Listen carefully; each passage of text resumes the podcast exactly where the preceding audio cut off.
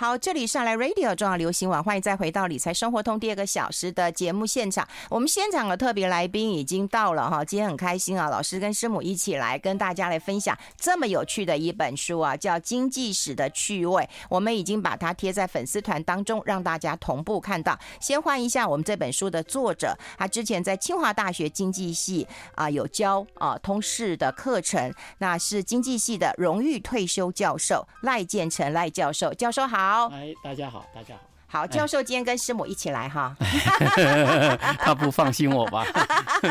谁不放心谁呀、啊？师母比较漂亮，互相互相。哎，我们要跟老师来聊一聊，因为这本书说实在的，像我们理财生活通开这么多年，然后我自己在呃整个财经的领域，我很喜欢这本书哦，谢谢对我非常的喜欢。哦哦哦、我觉得它不仅是说在那个嗯通识教育当中可以作为一个教材了哈，那我觉得跨领域来看这本书也非常非常的好看呢。那是不是跟请教授跟大家来谈一谈，就当时你为什么会出这本书？然后十年之后，其实有一点改版。是是是，这呃，我的领域专业领域就两个，一个叫经济史，一个叫经济思想史。哦，经济史就是发生什么事。哦，思想史就是发生那些事情的时候，那大家在想什么。哦。哎，那经济史跟经济发展史跟经济学跟不不太一样，对不对？哎，跟经济学不一样。不不，是经济学底下的分支，就是你一个手掌底下有五个指头一样。哦，啊，它就是一些分支啊。那所以，我这个是个很很很角落的偏远的领域。可是我比较喜欢看这种。呃，因为这个讲人话。那经济学不是讲人话？呃，那个是讲神话。那我我因为我教了二三十年啊，所以累积了一些，我觉得还可以跟大众分享的。有些比较专业的又不好跟大众分享。那我我我就挑出这个比较容易大家能容易懂的，那把它汇成一本。那大概二零零六年十五十十七十六七年前，嗯，我就弄出一本小本，呃，还还没有人肯出版。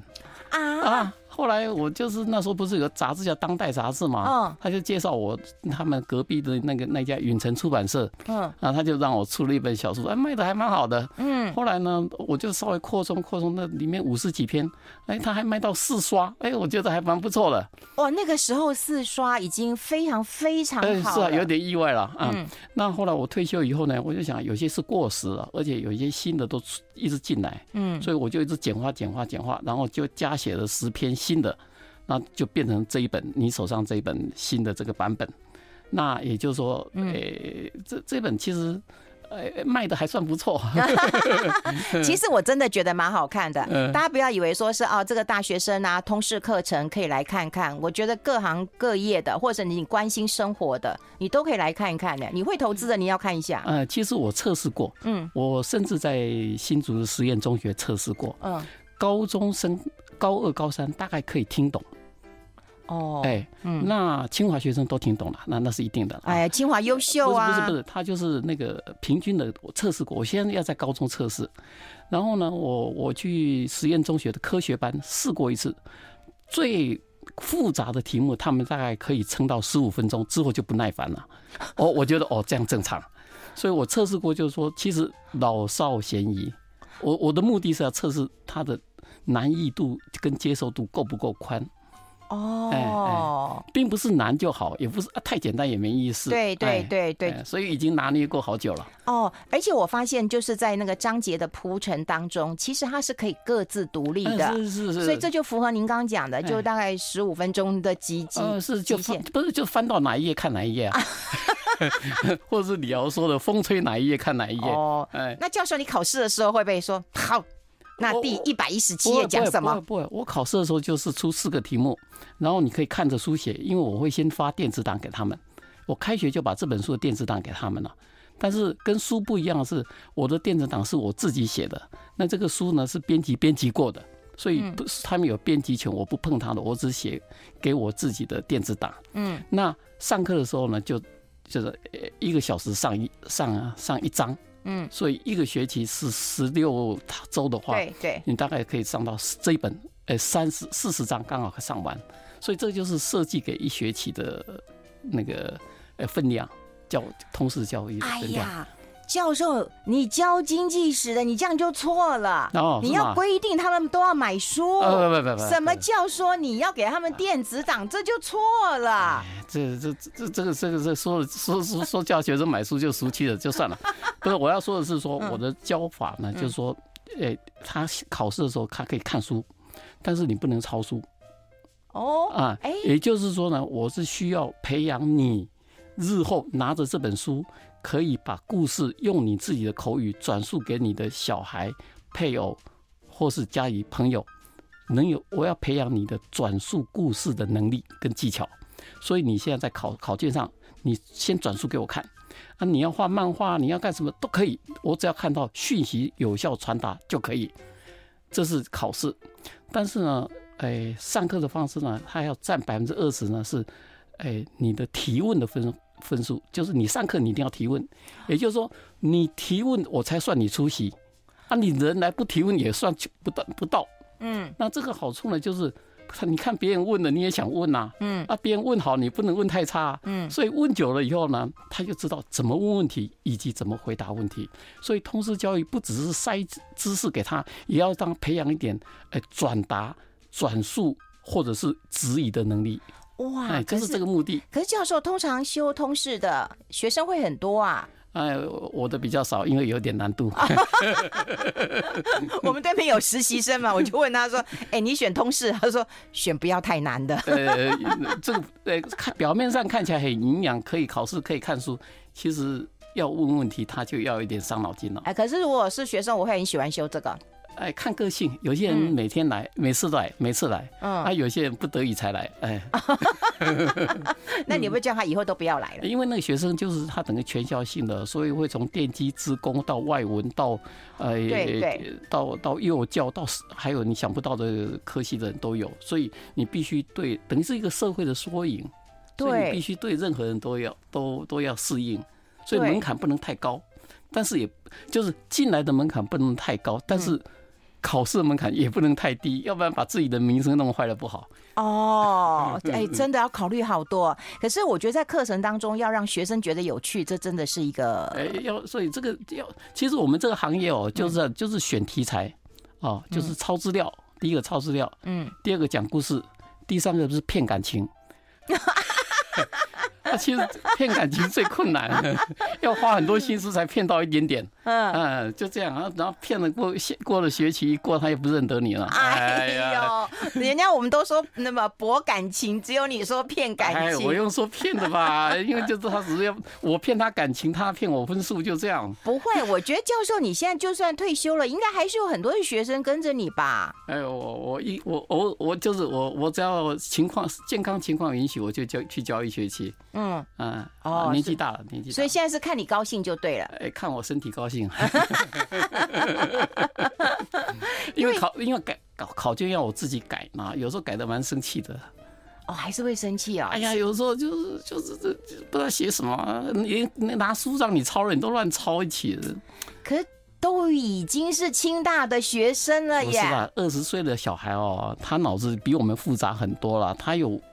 上不完的课，还有男女纠纷，还有同学，还有干嘛干嘛，他每他每天排的满满，我们这个是排在他很后面很后面的啊，营养里面的不营养。可大学生的本分不就是应该把书顾好吗？大学生本分就是谈恋爱是你的附加价值啊。大学生本分就是体会人生的苦难啊。哦，体会人生的苦难，其实还蛮困难的。你不要看那小孩，其实压力蛮大的。哦，你看，你丁你丁真的是一个很好的老师，这么体恤学生。因为我只要看我家的小孩，就知道他大学还是蛮难念的。我们先休息一下。I like 好，我们现场的就是我们清华大学经济系的荣誉退休教授赖建成赖教授，也是这本书的作者。那我们接下来就要请教授来跟我们上上课了，来跟我们讲几个故事啊。因为我觉得有趣这件事情是很重要的，对，可以吸引到学生的啊眼光，对不对？目光，然后他还会愿意坐在教堂呃教室里面，然后听课了哈。那书上其实有很多的故事跟大家作为分享，我们也讲几个让我们的听众朋友听听看，好不好？大家对于凯因斯会有一点印象，对，对不对？对，嗯，那你是不是要跟我们聊一聊凯因斯的故事？凯因斯，凯因斯，简单的说就是类似二十四，他凯因斯在经济学界的地位大概就是物理学界的爱因斯坦。哦，对，就这样子。嗯嗯。那他的事情很多，嗯，你要我讲哪一部？你要不要我讲他跟？爱因斯坦的故事好，勾起我们的兴趣。你看，这个好老师会做的事。我这个是在凯恩斯全集里面的传记看到的，他自己写下来。我们现在才看到写一页，嗯，一页半。他那个相对论出来之后，凯恩斯就很佩服这样的人。嗯，他有一次那个参加国宴，跟见到希特勒了。嗯，那公事谈完以后呢，那个希特勒就说：“你还有想见谁吗？帮你找找看。”嗯，他说：“我可不可以见爱因斯坦？”嗯。那希特勒说：“好，明天晚宴你会看到他。”嗯，那那时候希希特希特勒已经开始在打压犹太人了。嗯，所以第二天呢，呃，凯恩斯坐在正中间啊。嗯，那他是那种长的那种西方式的长的餐桌啊，国宴。嗯，他就看到爱因斯坦坐在角落。嗯，你看到了吧？嗯，哎，就这样故意羞辱他。那爱因斯坦也知道人家羞辱他，就坐在那不讲话。嗯，那好不那。他心里一直在挂念着爱因斯坦，所以他们发生什么事，他他也不太关心。后来他就，呃，正式会议会议结束以后，他就走到爱因斯坦那里。爱因斯坦有点慌张，因为看一个洋人，哇，英国人走过来，他因为他自己已经惊弓之鸟了，嗯，所以他什么都不讲话，盯着他看。那凯恩斯就说：“我是从英国来的凯恩斯。”他不认得他，他凯恩斯他就凯。凯恩斯那时候已经如日中天了，对呀。可是爱因斯坦不认得他，嗯，而且爱因斯坦英文不太好，哦，他那时候，所以他就一句话没讲，嗯，两个人就结束了，嗯。那凯凯恩斯回来以后，他就写着，他他就他的专辑里那个标题就写爱因斯坦一个字，嗯，他说我看着他，嗯，我看着这个世界这么好的聪明的人，他到底长什么样子？我发觉他是两个人的组合。嗯，第一个他的身材像卓别林一样，但是他有一个莎士比亚的头颅。哦，你说这个形容多了不起啊！很了不起。你看这个，你说你说凯恩斯了不了不是不是了不起？他另外还写过牛顿。嗯，牛顿他都是他们剑桥的前辈。嗯，那牛顿他怎么写？他也写一页。嗯，他说牛顿哦，其实是浮士德跟。哥白尼的组合，浮士德是被魔鬼嗯。掌握的，但是哥白尼又告诉你地球会动的，嗯，所以你就知道他多会形容人了，嗯。啊啊，就是就是好会哟，啊，那你就说那个这个呃啊那个凯恩斯他们从前在剑桥大学时候最了不起的哲学家叫那个谁，哎罗素，嗯，他说我们罗素说我们每次跟凯恩斯辩论的时候，我们都想去撞墙。嗯，那所以就是说，凯恩斯其实是非常聪明的人。嗯，那，呃，如果你要问的是说他怎么投资赚钱的话，对，嗯，对，你的书里面有提到，对，他其实他他投资分两方面，一方面是投资股票，嗯，其实我们现在因为他是掌掌管。那个最大的国王学院的，他叫司库，就是等于是他的会计的啊。嗯，那他要掌掌管那个那个书院的财务收支。嗯，呃，如果如果如果财财务收支不好，大家吃的东西就就差一点。嗯，所以呢，他要拿差那个学院的财产去投资股票等等。嗯，然后他自己也投资，那这些都会留在。公家的记录里面，嗯，我们现在去看他这，有人去研究看这些记录，其实他投资报酬不是很好，嗯，也就是说，世界上最聪明的经经济学家，他的投资报酬率其实很不好。那反过来说，嗯，他是因为他的圈子里面很多是文学家、哲学家，还有美术家，嗯，他的兴趣。他最了了不起的贡献当然是经济学，但是他对他越不熟悉的东西，他越有热情，所以他去买了很多画，啊，买次每次买回来就被他同同事他的朋友嘲笑，你太没有品味了，买一个烂东西。嗯，所以他他大概所以生前他大概花了一万多块买了各式各样有名的，因为打仗嘛，所以买了很多画，买了画以后，后来他过世以后就捐给博物馆。学院，那呃捐给那个威斯菲廉。博物馆有一个博物馆，他剑桥有个博物馆。那这个博物馆呢？哎，凯恩斯太有名了，就做一个目录，然后把东西要展览，他的画要展览，展览保险公司要来估价。嗯，那他就他自己当初一九四六年过世的时候，大概花了一万多吧，总共，嗯，就月估展览四次估估估估估到七千多万，现在应该已经超过一亿，嗯，哎，所以呢。有心开花花不开，无心插柳柳成荫了。哎，所以你要讲凯恩斯的经济学，它确实是影响的到我们今天。对，但是你要说他股票，其实不怎么样啊。但是呢，他最外行的美术，鲍德那个那个获利百千倍。啊，所以你怎么说呢？对，可是教授，我看到这一段的时候，我也觉得很奇怪，你知道，我我们过去都会认为说太平盛世的时候，有钱有闲的时候，然后富人就会投资这个艺术品，对不对？那个各大拍卖公司啊，Forbes 啊，开拍卖啊，什么都可以拍出好的价钱，因为有钱变多了。结果凯因斯赚钱，竟然是在在危难的时候，在战争的时候，哎，是危机入市，哎，哎，因为哦，因为因为其实欧洲每个国家大概是中国一个省吧。就是法国大概跟四川一样啊，德国，所以其实就是像春秋战国这个韩赵秦，因为这样打来打去，他们打的很，就打的互相很熟悉的。就是打久了以后，对手能打什么，其实都知道了。他们也不会说，哎，我死守我哪里，他们就是输了就投降啊，就这样子啊，也没有什么事情。那所以打久了以后，那有钱人就知道，只要打仗的时候就开始什么买顶级的艺术品，嗯，藏起来，因为战争总是会过去的，嗯。战争过去哦，和平一定来。嗯，和平一来，大家太平盛世。他那个艺术品，尤其是顶级的，都是百千倍的翻呐。哎，真的，像最近啊，前一阵大家都很担心啊，就是说啊，如果打仗了怎么办？大家都说嗯，买黄金啊，买什么的。哎、那是华人呐、啊，那就是没有打仗的经验呐、啊。对，他就是只会逃难，他不知道什么叫做财富了。真的，哎、然后厉害的人听说就是。戴宣纸啊！哎，是啊，为什么要戴宣纸呢？我去作画喽，而且宣纸不会有人抢我，我今天带金子可能会抢我的，对不对？是啊，所以真聪明假聪明就很很清楚了。要看这本书才知道很聪明。我们先休息一下，进一下广告，待会继续再聊。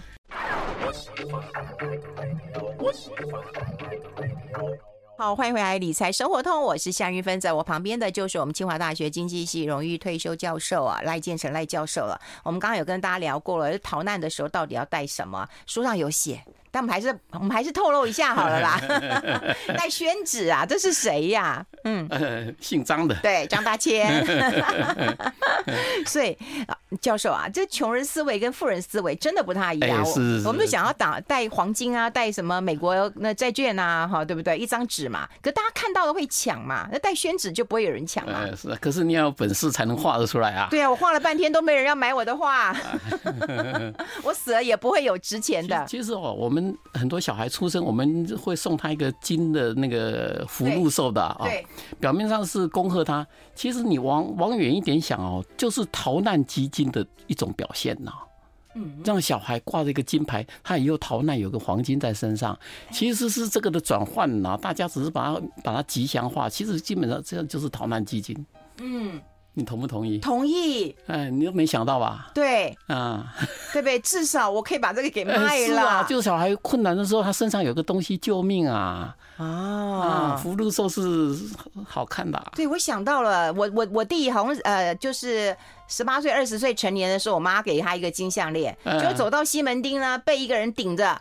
然后呢，他就说：“那那看他脖子有项链嘛，那他就跟他说：‘那我项链给你，你不要伤害我，哎，保他一命。’哎，是啊，确实是啊，嗯，确实是啊。就这个被抢走，我妈说没关系，没关系，哎、人没事就好了。是啊，是啊，是啊，是啊，嗯，是啊。所以黄金确实是很重要，嗯，但是对财富来说，那那一点能带那个变不了财富了，救命是有的。对，哎，就所以教授在乎的是自己的才华跟才艺，还有你满腹的经纶。对不对？因为我觉得你是一个物质欲望很低的人，你不爱钱的人，你也不爱投资。不是，不爱啦，爱不到哈。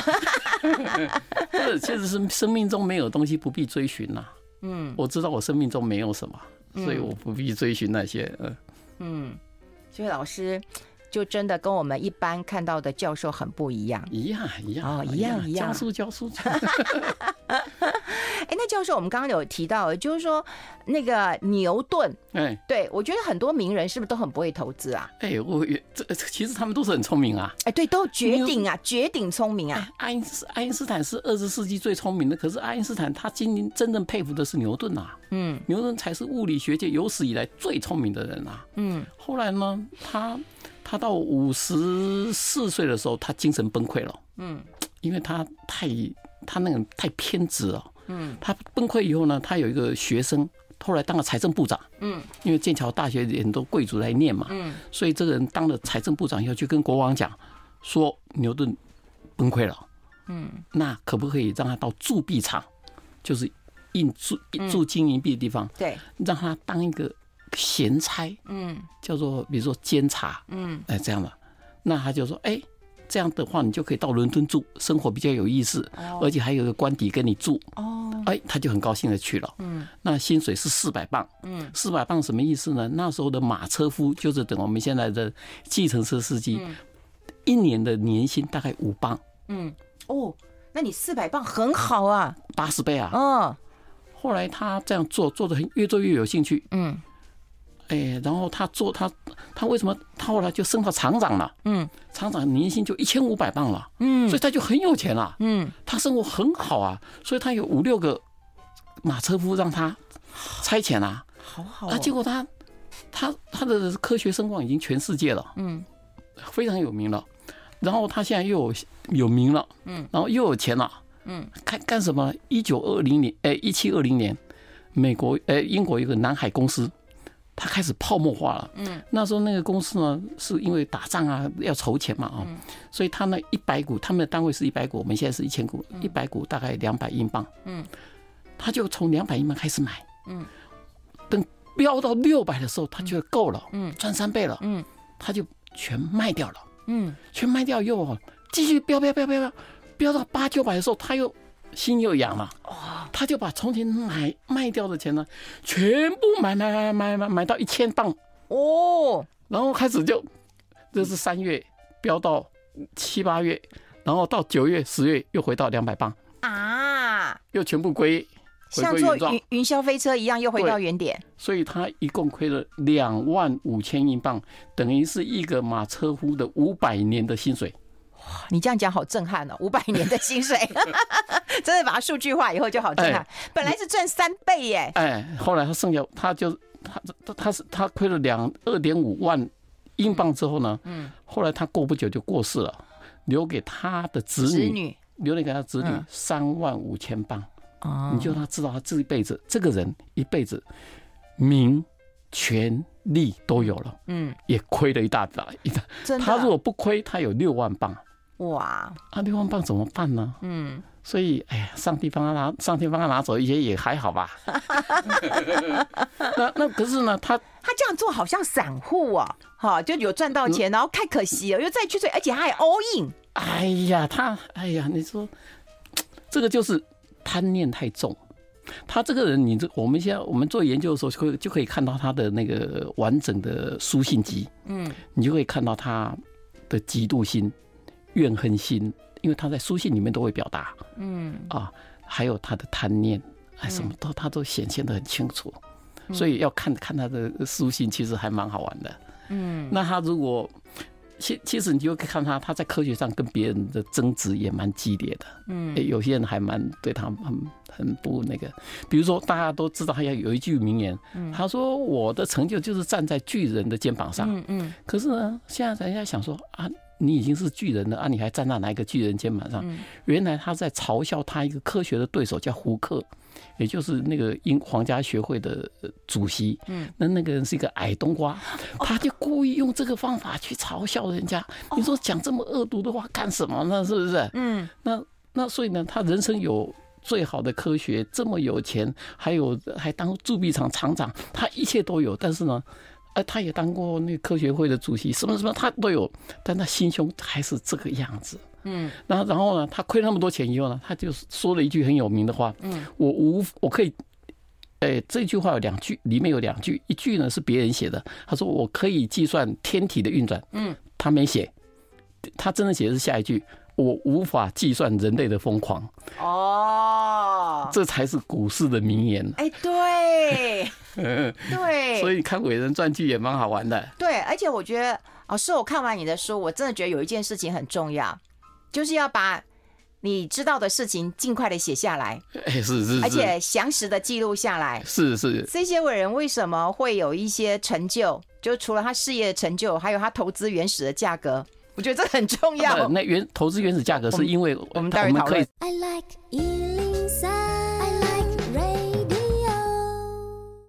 好，我们持续跟这个呃赖教授来啊、呃、聊一聊。刚刚我们在广告时间其实停不下来跟啊、呃、教授来谈哦，就是看到了你写的这本书，然后有这么多有趣的一个啊、呃、内容啊。那我们来聊完牛顿之后，我再来聊聊哦。我觉得呃其实有一个章节。很有趣，就是寡妇 啊，寡妇跟那个经济史有很大的关联性啊。对，那我觉得是不是有很多，因为早年的女性可能没有这个经济的能力嘛，所以她唯一经济能力就等继承嘛，那就继承老公死了，我就我就继承了嘛。嗯嗯嗯。对，那与寡妇就就叫守寡，不是道德的要求哦，不是，它是一种妇女的无奈的理性选择。她无奈的理性选择。哎，我讲一个小故事啊，好，就是有一个。就是大，他们聚，这就是兄弟多嘛，要分财产。嗯，就从其中有一房的呢，她丈夫过世了，那小孩还小，那所以呢，其他兄弟呢就希望逼这个这个女人带着小孩改嫁。嗯，改嫁以后，这个她就没有继承权啦。哦，那这个女人呢，她被逼改嫁，她她就说我请组长开组长会议，她有话跟大家讲。嗯，她就带一个小孩，男孩。嗯，那这男孩是他命根子啊，嗯，他带着去，那大家想，好吧，那就大家决定吧，决定看怎么分吧，嗯，就这个这个把会议该这个寡妇讲了，这个寡妇呢，他就从背后把拿出一把菜刀来，嗯，把他吓了，他就说我是你们嫁进就是你们家的人，死就是你们家的鬼，然后这个小孩呢，嗯，哎，你们别想，他就是要继承他父亲那一边，嗯。那我呢？是不会嫁的，可是我怎么证明我不会嫁呢？嗯，看着我的狮子，嗯，当场当众剁掉给你看。嗯，啊，你说他这个目的是什么？保障这儿子有这个家产啊？对，所以这个是不是他理性选择？是啊，你不这样，他两两个子母女嫁到外面去，不知道被人家欺负成什么样子啊？对。啊，寡守寡就是这样子来的，但是呢，这是个人，嗯，但另外一个是制度性的问题。唐朝豪放女她是不守寡的，嗯，啊，为什么到元明清就守寡了？嗯，啊，就是两个原因呢，嗯，第一个原因是什么呢？就蒙古进来，啊，蒙古是游牧民族，他们家的妇女都是交换来的，拿牛牛马羊去交交换过来，啊，交换过来，这女人就是我们家的财产呐，嗯，啊，大哥死了以后，这小这个女人没有人。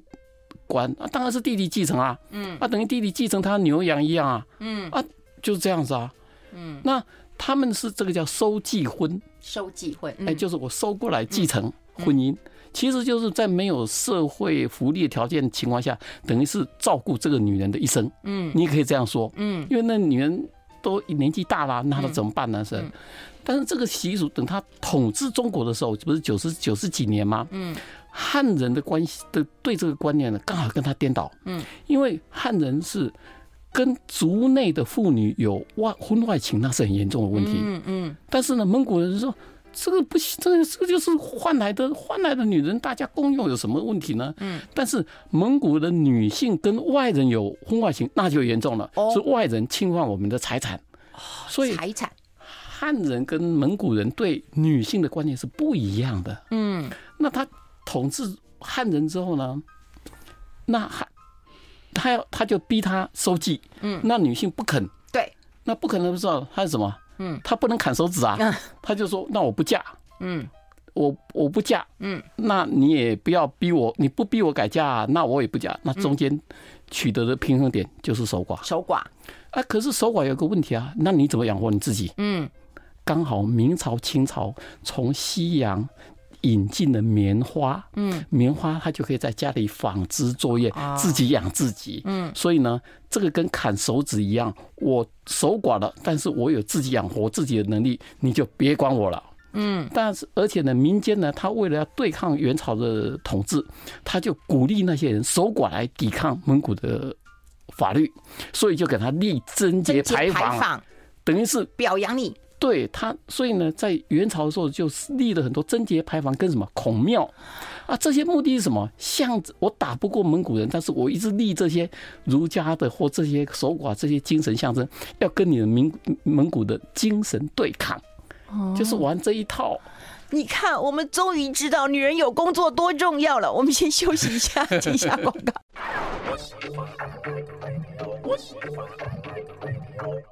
好，我们粉丝团有人说老师的书这个真的是很有趣味哈。那我们把老师的书贴在粉丝团当中，让大家同步看到了。就原来守寡不是我们道德的一个要求，其实最底层的就是经济要活下去。所以老师，我看对理性的选择。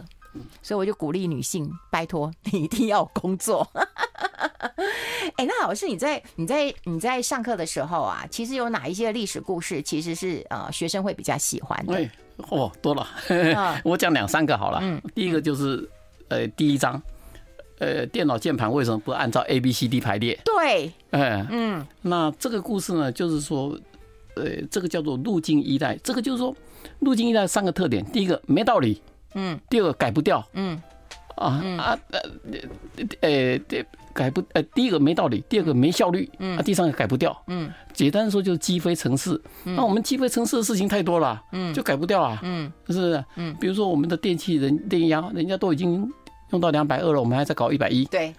啊，啊，呃，日本都是二月开学，我们都九月开学。开学，嗯，啊，为什么要九月开学？啊，就是当初大学在设立的时候是春耕夏耘，秋收冬藏，要秋收以后农家子弟才能上学啊，嗯，那就这样子啊，嗯，啊，可是九月开学很不好啊，因为它跟会计年度不一样，嗯，啊啊，应该像日本全部都改回来吧，嗯，对吧？那就是改不了，改不了，啊，改不了事情多得很呐，嗯。啊，我们那个日本英国人，他一定要向左边走。嗯，啊，我们去去伦敦老是被撞。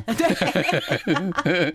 那那你说这是经济问题吗？是经济问题啊。嗯。啊，你的高，我们现在高铁轨宽才一四三点五公分，那是一八三零年的规格哎。嗯。啊，你现在已经有什么什么是已经进步这么多了？你的动力系统还达一四三点五公分啊？你应该轨宽达五米吧？哦。啊，五米一次载两万个人，不是解决所有问题吗？哦，你这样讲我都觉得好有兴趣哦，这很像是我们那个小时候想要看为什么十万个为什么，对不对？那现在有，可是有经济分析的背景在后面，对，啊，它有个逻辑在那呀啊，嗯，而且都是一个理性的选择啊。他为什么不为什么电板电脑键盘不改？啊，你改了我反而不会打了，对，就就这样子，对。啊，他没有效率啊，管他的，反正我习惯就好了，我又不是一分钟要打一千个字，嗯，啊，就这样子，嗯。啊，你叫你你那，可是你要你要注音符号波波莫夫，他就是照顺序排了。嗯，啊，就这样子，要不然你自己发明好了啊，你又发明不出来。因为早年其实我有打那个英打的，哦，真的就不是 A B C D 的，可是你就只能习惯呢。啊，只能习惯了。那我们去打法文键盘啊，你还不是要重习惯啊？我去打德文键盘还不是要重来？我会从前会打三种键盘呢，只是中文不会打而已。因为中文他那时候不能打中，那时候不能打中文。一九九一九九九零年代的刚开始的时候，他那个中文不好。没有啦，以前我们只有英打的，我们哪有中打？对啊，所以我们的键盘是迁就着拼音系统创打那个象形文字。嗯，不得已的做法哦。师母啊，刚刚老师有说特别广告时间有说特别谢谢啊。他说我的那个文章都是这辈子的所有的那个打字都是太太打的。太做输入法。对，太做输入法。我说老师你用哪一种输入法？他说太做输入法。哇，真的是老师有说特别感谢你哦。薪水全部捐出来。那你人财两失哎，这才是大德。我觉得老师好棒哦！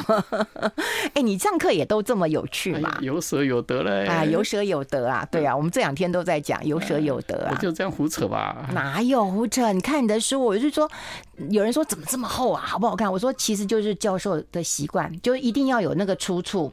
对不对？对对，文献到底是哪里的？不是胡扯的，对，都很有根有据的。对，有根有据的。所以做学问是很辛苦的一件事情。是啊，对，就是教授认识多了以后，我就写出来写这个东西，就是刚才说的抄资料、编故事、骗感情。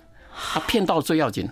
哪有？我就是认识太多教授以后，我都不大敢再写书，你知道吗？因为我也不敢去念博士，你知道吗？因为光文献就整死你了。哎，那是啊，真的，那是那是那是真的。所以为什么我没有念博士？你们都要负责。书海啊，书海。哎，不念也好啦，人生比较正常。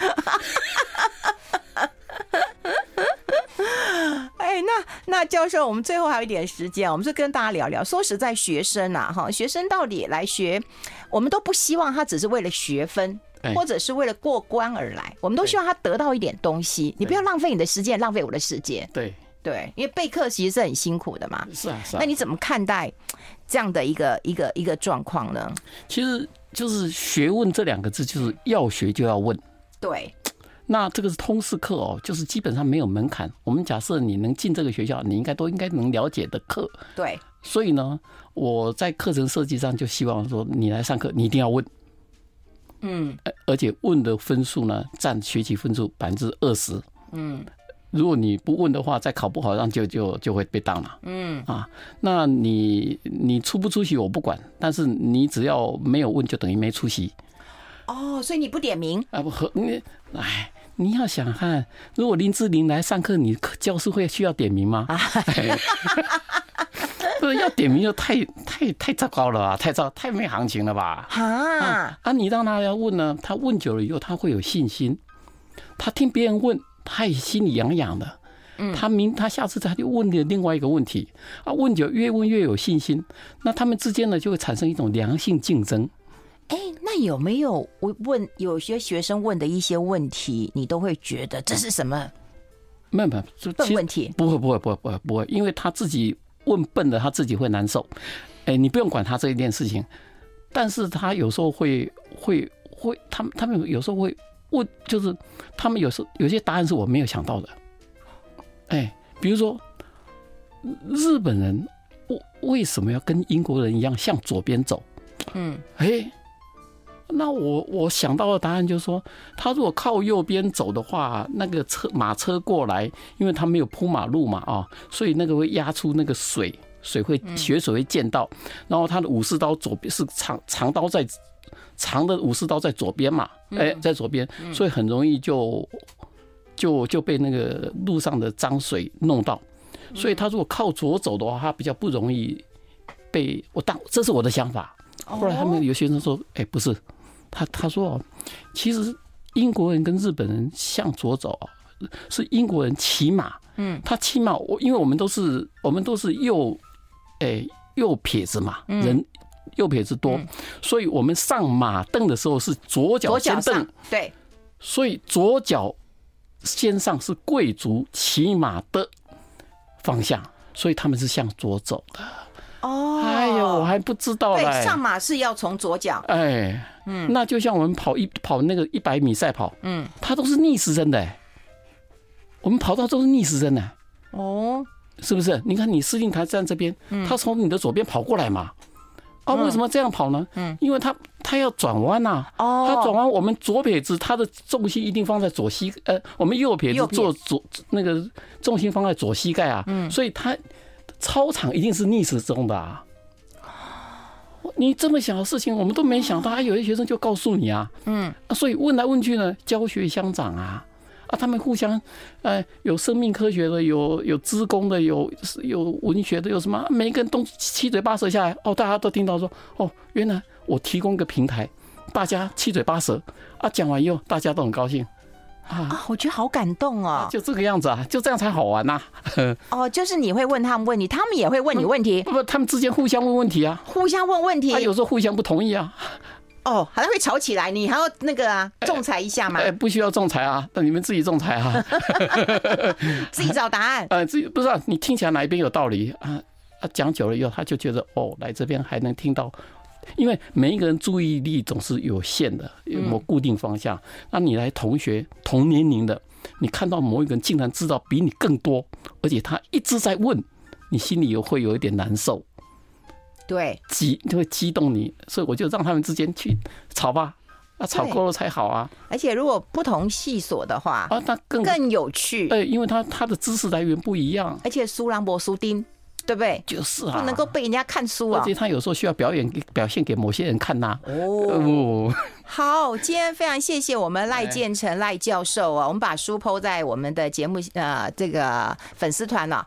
老师，你可不可以下次再来呀？可以啊。好，好，谢谢老师，下次再见喽，拜拜。